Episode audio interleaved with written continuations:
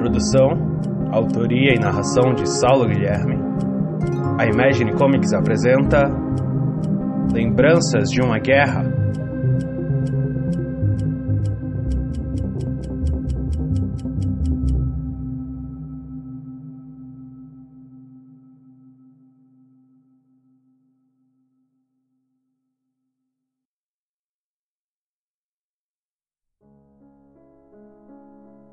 Confesso que não lembro exatamente o dia no qual meu pelotão desembarcou na Rússia. Talvez seja pelo esforço que minha mente faz para esquecer aqueles dias. Os dias em que visitei o inferno. Muitos pensam que o inferno está repleto de chamas, isso porque nunca conheceram um verdadeiro frio.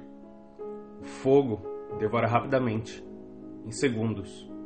Mas o frio, o frio consome lentamente, por horas, semanas.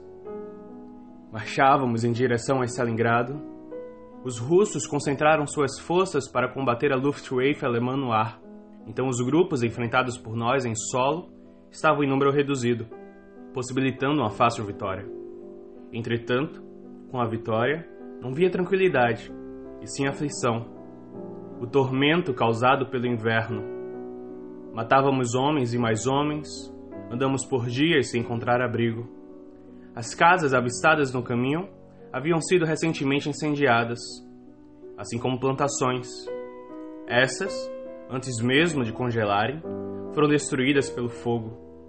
Não víamos gado, apenas celeiros e galinheiros vazios, cinzas e paredes manchadas, um tapete branco estendido por todo o solo, morbidez. A fome e nenhum lugar para dormir apenas se alinharam ao frio Frio este que ainda dói em minhas entranhas. Não estávamos sendo derrotados por homens, mas por algo que não podíamos combater.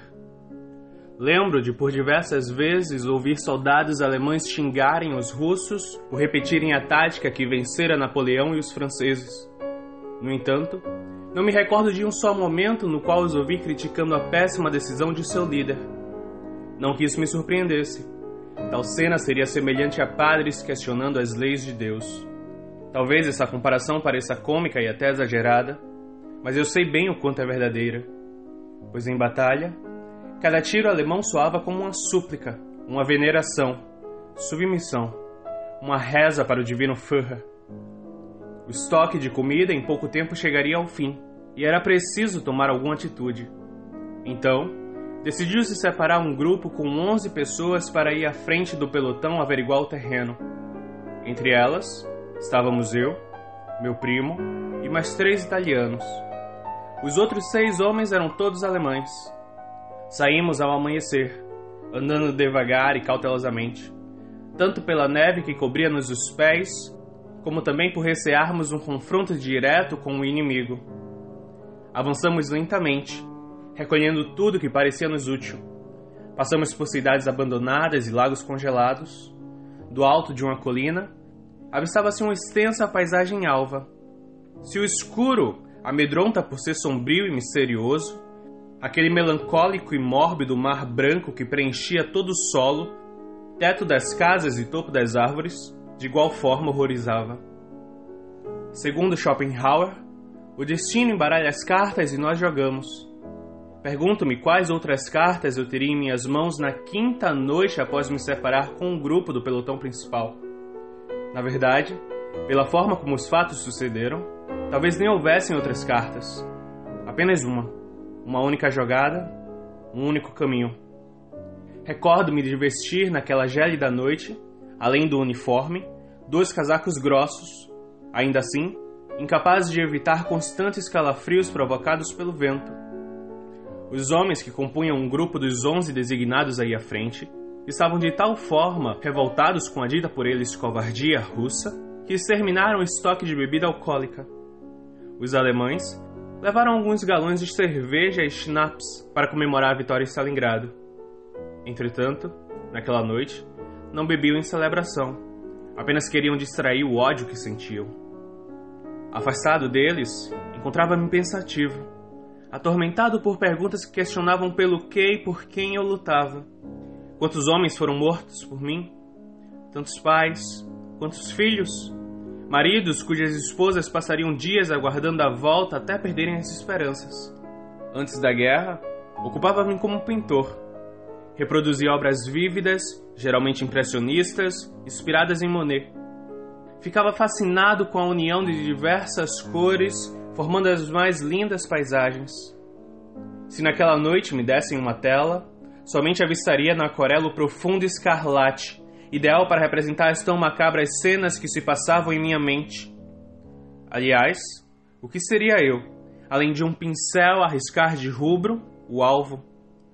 Um sentimento melancólico me conduzia por entre as árvores, levando-me o mais longe dos soldados. Andava angustiado, aflito. O caminho de volta deixara de ser uma opção. E quem dera poder voltar, retornaria a épocas distantes daquela insanidade. Encontrava-me completamente perdido.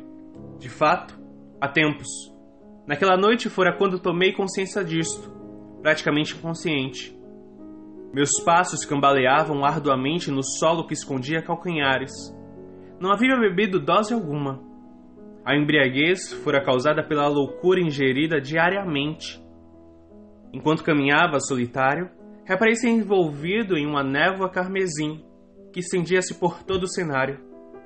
Ela se unira ao negro da noite e ao branco da neve, formando uma atmosfera diabólica. Dominado pelo clima macabro, tive imensa dificuldade no respirar. O ar maligno invadia os pulmões, congelando internamente cada parte de mim. Sentia-me incapaz de emitir qualquer som. Sangue escorria de minhas mãos e em vão tentava limpá-las. Um forte cheiro demoníaco de enxofre agrediu minhas narinas. Percebi estar rodeado de cadáveres sem rostos, e a metros de mim, uma pirâmide de corpos dilacerados apontavam para o céu fúnebre. Fechei os olhos e os apertei, buscando assim escapar daquele pesadelo infernal. Entretanto, ao abri-los, vi todos os corpos levantados. Eles se aproximavam, usavam trajes militares, alguns roupas do campo, outros nus crianças, mulheres, homens, velhos, a cada passo mais perto. No lugar da face apenas o vazio, ou que parecia ser vazio, pois no momento em que fixei o olhar em um dos cadáveres, vi o meu rosto. E de repente, todos os rostos eram o meu. Faces repletas de pura malícia maligna encaravam-me sem mudar as expressões perversas. No chão, coberto de neve, mal achava-se uma parte branca. O sangue encarregara-se de colorir o cenário com um vermelho tão intenso quanto o cheiro do enxofre. Ouvia gritos, sussurros, ruídos e um choro interrompido por soluços. A névoa carmesim ganhara maior densidade, e agora era acompanhada de um escarlate tenebroso e hostil, dançando com movimentos frenéticos, guiados por gritos desesperados e batidas agoniantes compondo uma valsa diabólica. Quando os corpos chegaram a meio metro de distância, minhas pernas perderam completamente as forças. Desabei de joelhos. Senti uma dilacerante dor no estômago que me obrigava a permanecer prostrado. Então, um dos mortos tocou minha testa e tudo escureceu. Não sei quanto tempo passei desacordado, mas ao acordar os mortos haviam desaparecido, assim como o cheiro do enxofre, a névoa o chão voltara à alvidez e os gritos cessaram. Somente o choro e os soluços continuavam. A princípio, acreditei ser ainda uma criação da minha mente. No entanto, eles não paravam e ficavam audíveis a cada passo. Logo, fiquei curioso, procurando quase desesperadamente a fonte, mesmo em dúvida de que fossem sonhos ilusórios, até me deparar com um amontoado de lençóis encostados numa conífera. Cautelosamente me aproximei, olhando em volta buscava vestígios de armadilhas. No entanto, sem demoras, fiquei a curta distância da árvore e, em um rápido movimento, puxei todos os lençóis. Embaixo deles, uma magra e pálida menina. Seus profundos olhos azuis fitaram-me com espanto. Ela tremia de frio e medo. Seus lábios rachados pronunciavam sofridamente uma súplica. Retirei um de meus casacos, Juntei os lençóis cobrindo-a. Peguei um pão que havia guardado durante todo o dia e a entreguei. Foi devorado em segundos. Sentei-me ao seu lado e, sem que eu esperasse, ela me abraçou. Tal gesto foi além do plano físico, pois os casacos e lençóis que impediam o contato de nossas peles foram incapazes de evitar o encontro que tive com a alma e a dor da menina. Quando sentiu-se aquecida, me agradeceu e explicou como chegar ali. Tinha apenas 13 anos e morava com seu avô em um casebre, perto de onde estávamos. Dois dias antes, soldados russos os visitaram. Além de avisarem sobre a proximidade inimiga, os militares mandaram a garota e o avô saírem imediatamente. O velho ficou inconformado. Vivera ali desde criança. Em cada cômodo guardava lembranças. Sendo assim, recusou-se a sair. O soldado, bastante compreensivo, disse: Se o velho quer continuar na casa, então que seja queimado com ela. A menina e o avô juntaram seus pertences e em lágrimas abandonaram o lar. Não levaram comida, mal tinham, e o pouco que tinham os soldados pegaram. Após alguns metros de distância, o velho ousou olhar para trás. Pela janela já se viam as chamas destruírem o interior da casa. Ele ficou paralisado, imóvel por segundos, até seu rosto tornar-se todo horror. Os olhos arregalados tremiam, o corpo inteiro suava. Começou a sussurrar repetidamente os nomes de suas falecidas esposa e filha, aumentando gradativamente o tom. A neta supôs que ele as via em meio às chamas, pois de repente o velho saiu correndo em direção à casa. Movia-se rápido, desesperado, como se quisesse salvar a quem ama, gritando freneticamente os nomes da esposa e da filha. A neta tentou impedi-lo, porém somente conseguiu ver o avô ser devorado com a casa pelo fogo. Sozinha, faminta, triste com medo, vagou sem rumo. Quando não conseguiu mais andar, deitou-se encostada na árvore. Cobriu-se com os panos e lá ficou até se deparar comigo.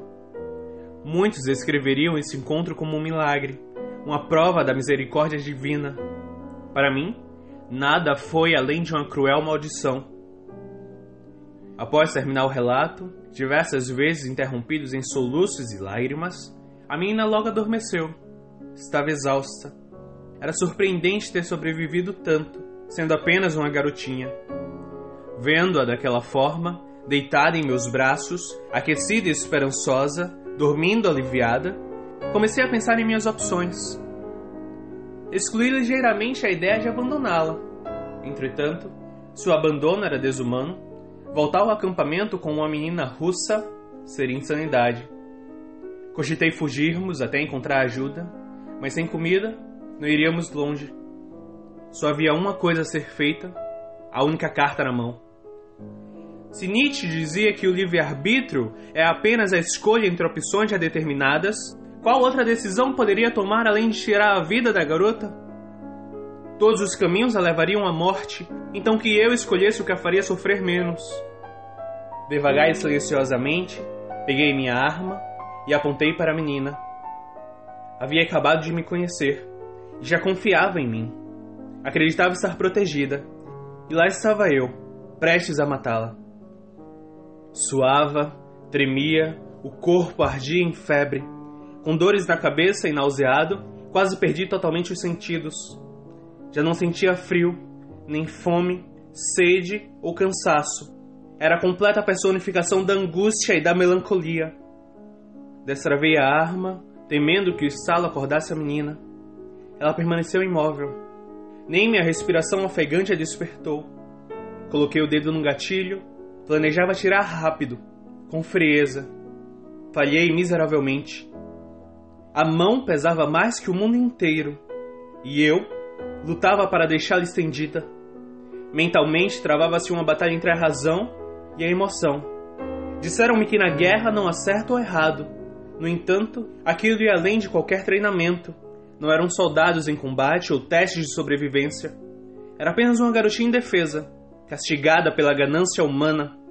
Tinha um lar, família, sonhos e viu tudo ser destruído. O seu mundo se despedaçou e então foi apresentada a dor, a solidão e a desgraça. Ela já havia sofrido muito e só o sofrimento lhe destinava. Pensando assim, com esforço, me convenci de que morrer traria a menina à liberdade. E eu seria seu salvador, ajudando-a na fuga daquela realidade cruel. Enxuguei as lágrimas e o suor, rezei pela alma dela, fechei os olhos, esvaziei a mente e puxei o gatilho. O barulho ensurdecedor espalhou-se pela floresta. Percebi que meu braço já não se encontrava estendido, alertando a escassez de minhas forças. Sem obter êxito, tentei me movimentar. Temi abrir os olhos, e enquanto estranhava a ausência do sangue a escorrer, lembrei da sensação que tive um pouco antes de atirar. Um toque ágil, brutal, no mesmo membro que segurava o revólver. Amargurado como estava, imaginei ter sido o último impulso de minha alma, até a plena escuridão consumi-la. Ou então, a tentativa de um ser celestial em impedir a fatalidade. Não tive muito tempo para suposições, pois de repente senti a pequena garota mexer-se. Instantânea e instintivamente, abri os olhos. A visão embaçada mostrou-me a floresta de coníferas, a neve ocultando todo o terreno, os dourados cabelos da garota e a silhueta de seis soldados à nossa frente. No céu, não encontrava-se a claridade da lua. Talvez em um ato tipicamente humano de cobrir o rosto com um travesseiro evitando assistir a uma cena horrenda, ela escondera-se por trás das nuvens. Quando notei que a garota apertava firmemente meu braço, um dos soldados, a princípio irreconhecido, devido à momentânea e leve cegueira, aproximou-se dizendo: Estava aí esse tempo todo? Divertindo-se com uma vadia russa? Vamos, não seja tão egoísta. Deixe-nos aproveitar também. Os homens manifestaram aprovando a ideia. E eu, enfim enxergando, percebi que aquele à minha frente era, na verdade, meu primo. Não diga isso. Ela é apenas uma garota. A encontrei prestes a morrer, está faminta e perdeu sua família. Podemos ajudá-la. Respondi enquanto levantava cambaleando ainda um pouco desorientado. Olhei a menina e percebi um extenso corte em sua face, próximo à orelha, ensanguentado. Aquela marca acusava a mínima proximidade que cheguei de assassiná-la. Para mim, é só uma russa imunda. E se perdeu a família, devemos comemorar a morte desses covardes comunistas. Agora afaste-se. Eu mal conseguia permanecer em pé. Era incapaz de enfrentar seis soldados armados. O cheiro do álcool exalado pelos homens misturava-se com o das árvores. Somente a expressão de medo e as lágrimas da menina me sustentavam. Nós crescemos juntos. Você é meu primo, meu amigo. A voz saíra como súplica. Estão todos bêbados, mas você é melhor que isso. Olhava fixamente em seus olhos. Muito melhor. Eu sei. As palavras soavam quase inaudíveis. O corpo já não aguentava continuar erguido. Por favor, por favor, não façam algo tão desumano. O vento gelado tocava meu rosto. A menina, entrelaçada em meu braço, pálida como o chão em que pisávamos, clamava silenciosamente por proteção. No céu, contava-se as estrelas, telespectadoras atentas e ansiosas a ver o desfecho da história, certamente almejando um final feliz. E onde está a humanidade? A voz dele bradou forte, assustando até os próprios companheiros. Tínhamos família, uma casa, cama. A guerra nos levou tudo. Tínhamos uma identidade. Agora somos apenas peças em um jogo de tabuleiros. Números mandados a matar uns aos outros, enquanto os poderosos estão sentados na merda de suas cadeiras, divertindo-se com nossa desgraça. Então, eu lhe respondo: onde está a humanidade? Não encontrará aqui. Ele avançou em minha direção e eu imediatamente destravei a arma. Não pretendia matá-lo, ou a mim, mas aquela que tinha o sofrimento como sua sina. Entretanto, antes de qualquer movimento brusco, soou-se um barulho e senti uma dilacerante dor no ombro. A visão ficou novamente embaçada e, sem forças, soltei a arma. Ouvi o agudo grito da menina e, em seguida, o segundo tiro. A mesma dor dilacerante atingiu minha barriga. E outra vez, tudo escureceu. Quando enfim abri os olhos, minha maior surpresa foi estar vivo. Não esperava acordar em algum paraíso. Contudo, frustrei-me ao perceber que me encontrava no mesmo inferno glacial. Ainda deitado, olhei em volta, nenhum sinal da menina ou dos soldados, somente neve e árvores. Com certa dificuldade sentei-me encostado na conífera, exatamente o lugar no qual tentara tirar a vida da pequena garota. À minha frente, duas manchas vermelhas se destacavam na brancura do terreno. Verifiquei os lugares onde as balas me acertaram e deduzi que o frio do solo ajudara a estancar as feridas. Deixado para morrer, sozinho e sangrando, tinha dúvidas se acordar teria um propósito ou seria apenas a continuação da punição. Fui apresentado ao caos, vi homens bons serem levados à loucura, e me perguntava se também era um desses, cuja lucidez se esvaíra por completa da mente. A vida deixa de ser uma dádiva quando o sofrimento torna-se constante. Na verdade, eu já estava morto, sem perspectivas, sem sonhos ou propósitos, vagando meramente como um telespectador da ruína humana. Naquele momento, desesperançoso, sentado completamente solitário no memorial do meu fracasso, comecei a procurar a arma e as facas, fiéis companheiras desde o início de minha jornada sem rumo. Pretendia acabar de vez com toda a agonia melancólica uma bala no cérebro ou um corte na garganta soaram-me como uma última súplica por indulgência aos meus pecados. No entanto, logo percebi terem sido tomadas. Somente a roupa trajada e os casacos ensanguentados ainda me pertenciam. Escasso de opções, levantei-me lentamente, decidido a regressar ao acampamento, ciente que lá ajuda ou empatia não me aguardavam, apenas o fim de minha angústia.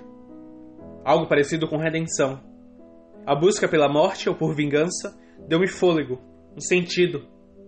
O céu acinzentado, sem indícios do alvorecer, fazia a noite parecer eterna. A ansiedade dominava meus passos, tornando-os cada vez mais velozes. Ao passar pelo local onde me encontrei com os cadáveres, a visão ficou embaçada.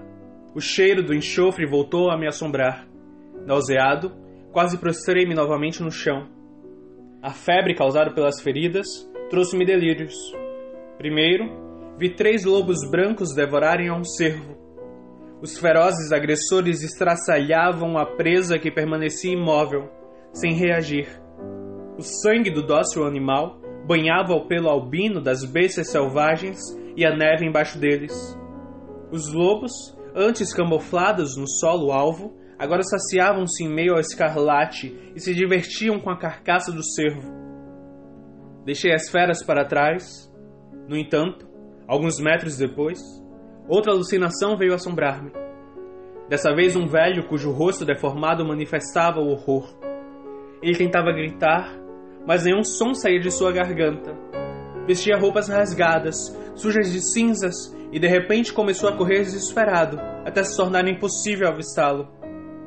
Eu andava ligeiramente, esforçando-me para ignorar as ilusões, a dor e o terreno pesado. Porém, o inesperado obrigou-me a parar. Diante de mim, a pequena menina russa. Os cabelos dourados estendiam-se pelos ombros. Nos braços e nas pernas, marcas roxas revelavam que ela fora violentamente agredida. Sangue escorria dos lábios machucados, e seus profundos olhos azuis estavam vazios, inexpressivos. Eu olhava incrédulo aquela face pálida na qual a inocência dera lugar ao mórbido. E então, extasiado e em lágrimas, após tanta angústia, sendo a primeira vez em território russo, eu sorri. E foi como uma criança, o mais puro e verdadeiro sorriso. Lancei-me rapidamente em direção à garota, pretendia abraçá-la com uma intensidade sobre-humana. E no momento em que nossos corpos enfim se tocariam, ela desapareceu. Uma miragem em um deserto de neve. Ainda atordoado, retomei meu caminho de volta ao acampamento, sem haver o mínimo cessar do tormento psicológico. O mar glacial, as altas coníferas e a escuridão noturna formavam um labirinto disposto a me prender eternamente na insanidade. Confuso, caminhava tentando dificultosamente relembrar a direção certa, até gargalhadas, gritos e xingamentos começarem a acordar o silêncio da floresta. Os barulhos ficavam gradativamente mais audíveis, guiando-me a um local que possibilitava enxergar meus antigos companheiros. Três deles, incluindo meu primo, violentavam a menina russa dos cachos dourados, enquanto quatro soldados os rodeavam com tochas nas mãos. Os outros três estavam desacordados, todos bêbados. Um pelotão inimigo facilmente os aniquilariam, ou então apenas um homem armado, sedento de vingança. Além dos soldados, da floresta coberta por neve e da menina, também compunham um cenário diversas garrafas vazias espalhadas no chão e uma barraca, onde guardávamos os equipamentos. Esta possuía duas aberturas, e após algum tempo, concluí que a distância entre a barraca e os embriagados e distraídos soldados me possibilitava dar a volta no acampamento e cautelosamente entrar nela pela parte traseira, sem ser notado. Comecei a deslocar-me sorrateiramente, de árvore em árvore, como um ladrão, prestes a invadir uma casa na calada da noite, auxiliado pela escuridão sem luar. Os gritos da menina e a gargalhada maléfica dos monstros disfarçavam o som dos meus passos, e em pouco tempo lá estava eu, diante da barraca. Sem demoras, iniciei minha busca por uma arma. Procurando nas mochilas, explorei uma a uma, em cada bolso sem êxito. O clamor por socorro da pequena russa deixou-me desesperado, fazendo-me perder totalmente o cuidado em permanecer imperceptível. Outra vez me vi falhando em salvar a menina. Impotente, ajoelhei em meio às mochilas e permiti as lágrimas de fracasso caírem dos olhos. Antes de sair e encarar os soldados, resolvi revirar o lugar uma última vez, acreditando na possibilidade da pressa ter feito algo passar despercebido. Respirei fundo e senti um leve gosto de sangue na boca, lembrando-me de minhas feridas. Com a mão em uma das mochilas, ouvi um chiado emitido pelo rádio receptor que guardávamos naquela mesma barraca. O encontrei ao meu lado esquerdo, temendo o alerta causado através do barulho, rapidamente tentei desligá-lo. No entanto, uma mensagem começou a ser transmitida. Uma voz masculina, grave, dizia que a cidade de Hamburgo fora bombardeada e a Luftwaffe retornaria à Alemanha para defendê-la. Porém, um ataque terrestre à Rússia deveria prosseguir com o plano. A voz repetiu a mensagem por três vezes, até silenciar. Ao ouvir aquilo, enxerguei uma oportunidade. Apressadamente reuni toda a comida e a morfina presentes na mochila e saí da barraca em direção à floresta. Era inútil tentar resgatar a menina apenas com minhas mãos. Os gritos e a súplica dela me torturavam. Eu não conseguiria salvá-la. Mas agora havia uma nova carta, uma outra opção, um propósito. Afastei-me do acampamento sem ser notado. Nas costas, Carregava uma mochila onde coloquei os alimentos e o remédio. Após alguns metros, andando, olhei para o céu. Nele surgia a aurora. Acompanhando os primeiros raios de sol, um pensamento se originou em minha mente. Concluí que na guerra, todos morrem. Muitos continuam mortos. Outros renascem. Movia-me ligeiramente. Não me importava mais com a dor, com o frio ou com o cansaço. Imaginava a reação de meus antigos companheiros ao acordarem e perceberem o sumiço dos mantimentos. E, involuntariamente, acabei por pensar também no destino da pequena menina. Se a libertariam quando o efeito da bebida passasse, ou se a matariam e a enterrariam na floresta. Somente tive a certeza de que nunca mais voltaria a sentir o seu abraço. Ao entardecer, eu já havia percorrido grande parte do caminho Certa vez, disseram-me que um homem é capaz de atravessar o mundo inteiro se movido pelo amor ou pelo ódio. O segundo deles tornara-se meu combustível e meu guia. Logo, o sol deu lugar à lua. Sem devaneios ou delírios, eu seguia firme, rumo ao meu objetivo, parando apenas alguns momentos para comer e apreciar as paisagens. O deserto glacial já não me parecia melancólico ou mórbido, mas como uma tela em branco repleta de oportunidades. Suspeito que a morfina tenha aliviado tantas feridas físicas quanto as psicológicas. Obviamente, a todo instante eu pensava na garota russa. No entanto, os sentimentos de impotência e inutilidade deixaram de existir. Eu tinha uma missão e a cumpriria por mim e pela menina. Após dois dias caminhando, do alto de uma colina, avistei uma pequena cidade. A neve derretia embaixo dos meus pés no topo das árvores e no teto das casas. O cenário tomava cor novamente. Da minha posição, a cidade parecia vazia.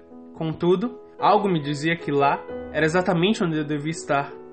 Atraído, desci a colina em plena ansiedade, porém o frio na barriga e as pernas bambas obrigavam-me a andar lentamente. O coração acelerava quanto mais próximo eu ficava. Inesperadamente, surgiram-me recordações de minha infância. Vi minha mãe e a cadeira de balanço na qual ela sempre sentava ao anoitecer.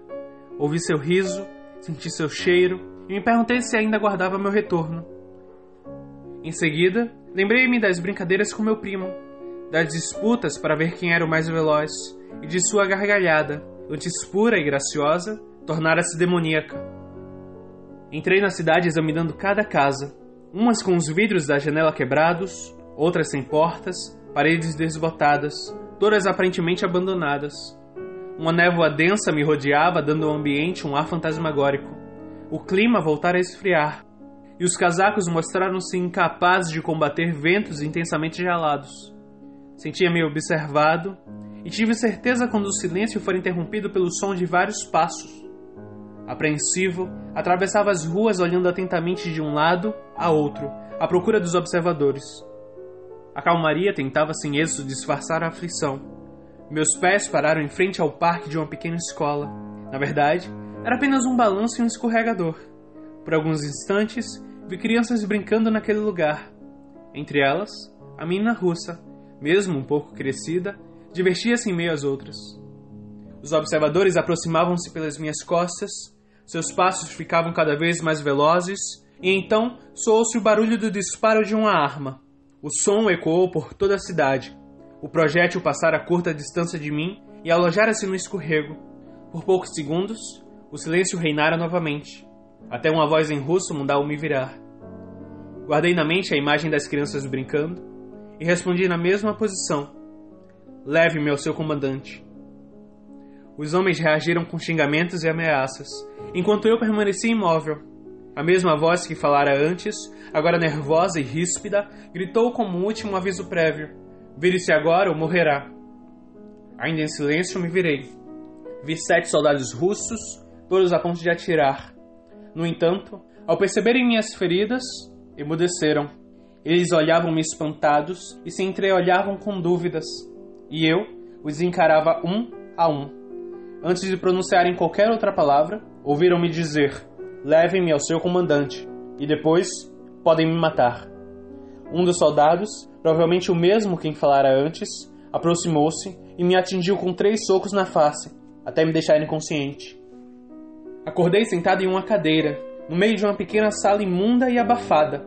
Sangue descia pelos lábios e encontrava um uniforme. Ainda atordoado, notei o aparecimento de curativos no local de minhas feridas. Enquanto eu os verificava, a única porta da sala se abriu. Diante de mim surgia um homem de meia idade, alto e loiro. Ele possuía um bigode espesso que cobria grande parte do lábio superior. Seus olhos azuis fintavam-me de forma estranha e somente após um tempo pude decifrá-los. O fardamento, trajado pelo homem, apresentava diversas honrarias e condecorações. Ele me rodeou, parou novamente de frente a mim e, sem ao menos ter interesse em saber meu nome, perguntou-me com uma voz cansada, tentando manter-se firme, o que eu queria com ele. Ausente de cerimônia, de forma direta, comecei a revelar detalhadamente onde cada pelotão alemão se localizava. Contei sobre todo o plano de ataque, a data na qual ocorreria e a quantidade de soldados envolvidos. Ele ouvia tudo em silêncio e observava-me atentamente. Quando enfim terminei de entregar as informações, o homem de meia idade aproximou-se de mim e ficou a um palmo de distância. Aumentando gradativamente o tom da voz, disse-me: Você cometeu um erro, rapaz. Acha mesmo que acreditarei nisso? E gritando: Não minta para mim! Em seguida, puxou uma arma e a apontou para minha cabeça. Eu mantinha-me sólido, de cabeça erguida, sem hesitações. Voltei a falar calmamente. A Luftwaffe está se retirando da Rússia. Eu estou lhe dando as informações mais importantes da guerra. Pode acreditar em mim e vencer. Ou atire, saia por aquela porta e veja seu exército ser aniquilado, até não sobrar nenhum soldado capaz de levantar uma maldita arma. Quando isso acontecer, lembre-se dessa conversa. Você é italiano, ele indagou. Há vários conterrâneos seus no campo de batalha, lutando e morrendo pela vitória do seu país. E você está aqui, entregando um a um. Agora diga-me, por que eu confiaria em um traidor dos próprios irmãos de pátria? Levei alguns segundos para organizar as palavras. A sala abafada deixara-nos completamente suados. Respirávamos com certa dificuldade, mas permanecíamos firmes, encarando um ao outro. E dessa maneira, falei. Há dois dias encontrei uma pequena menina sozinha. Havia acabado de perder o avô e o lar. Soldados russos incendiaram sua casa e os obrigaram a sair. O avô da pequena não resistiu. Eu a acolhi, a alimentei e tentei matá-la. Entretanto, meus companheiros nos acharam e, ao contrário de oferecerem socorro, eles me balearam duas vezes. Levaram a menina e a estupraram. Você poderia ter me matado assim que entrou, porém resolveu me escutar. E antes disso, cuidou de minhas feridas. Você é um bom homem. E eu conheço seu olhar. Está cansado dessa insanidade, incomodado, assim como estou. Deve ter presenciado em sua jornada maldades similares ou superiores a esta. Somente desejo o fim desse caos para poder voltar à sua casa e à sua família. Não tenho esse privilégio. Caso eu volte à Itália, serei caçado e julgado, morto por trair minha própria terra. Receberá exaltações por ter ganho a guerra, enquanto viverei sendo um fugitivo, um desertor, Sei que os russos são igualmente monstros integrantes desse imenso manicômio. Estou ciente das atrocidades cometidas por seus soldados, mas da mesma forma que você, eu só quero o fim de tudo isto. Ele se afastou de mim, passou a mão no rosto enxugando o suor, fechou os olhos por segundos e, ao abri-los, perguntou-me: E quando acabar, qual será seu destino? Tal questionamento pegou-me desprevenido. Até então, Acreditava encontrar naquela cidade o término da minha jornada. No entanto, a resposta dada seguiu um rumo completamente diferente. Peço-lhe gentilmente, eu falei, que no fim informe a todos sobre a minha morte. Em seguida, abra a porta, me entregue uma nova identidade e deixe-me em algum país próximo. Ele me olhou surpreso, caminhou em direção à porta e antes de sair expressou sua curiosidade. Você sofreu bastante está ferido, ficará preso por um bom tempo, e depois perderá tudo que ainda lhe resta. Nunca mais verá aqueles a quem ama, e mesmo assim deseja continuar vivo. Algum motivo especial? Porque após o inverno vem a primavera, e a aurora surge ao término da noite, eu respondi. Caso encontre a menina com os alemães, imploro, cuide bem dela. Ele deixou a sala, fechou a porta, e então o silêncio preencheu o local. Mantiveram-me preso por um longo tempo. Era um alívio quando o soldado levava-me comida ou trocava os curativos. Eles não pronunciavam qualquer palavra, contudo, afastavam momentaneamente minha solidão. Ninguém informava-me sobre a guerra, apenas posteriormente soube de Hiroshima e Nagasaki, sem me surpreender. Eu já havia presenciado a capacidade dos homens em fazer o mal. A sala abafada possuía algumas tímidas entradas de ar, próximas ao teto, para respirar tranquilamente, era necessário permanecer imóvel. Em meus devaneios, pensei na minha mãe, sentada na cadeira, olhando o horizonte e rezando, esperando reencontrar seu filho. Questionei-me se ela suportaria saber de sua morte.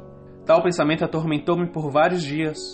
Aos poucos, fui morrendo, deixando todo o meu passado para trás, aceitando a perda de todas as lembranças, ainda não construídas, com quem eu amava e gradativamente fui esquecendo um a um.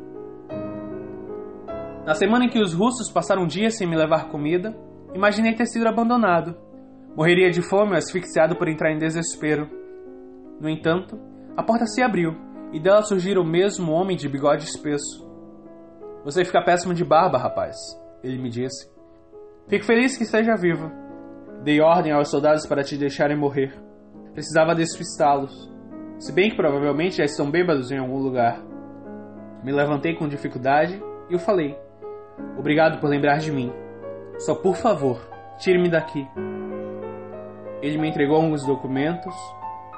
Além de nós, o prédio está vazio. Todos acreditam na sua morte. Essa sua nova identidade. Será transportada à Suécia por um cargueiro clandestino. De lá, faça tudo, menos retornar à Itália. Consenti com a cabeça. Eu já passava pela porta quando ele indagou. Não quer saber quem ganhou a guerra? Ninguém ganhou, eu respondi. Todos perdemos algo. E então, Antes de partir e começar uma nova vida, fiz a pergunta que mais pulsava em minha mente: Conseguiu achar a garota? Um dos soldados a encontrou. Está com a minha família agora. Não dizia qualquer palavra, até eu lhe contar a respeito de sua morte.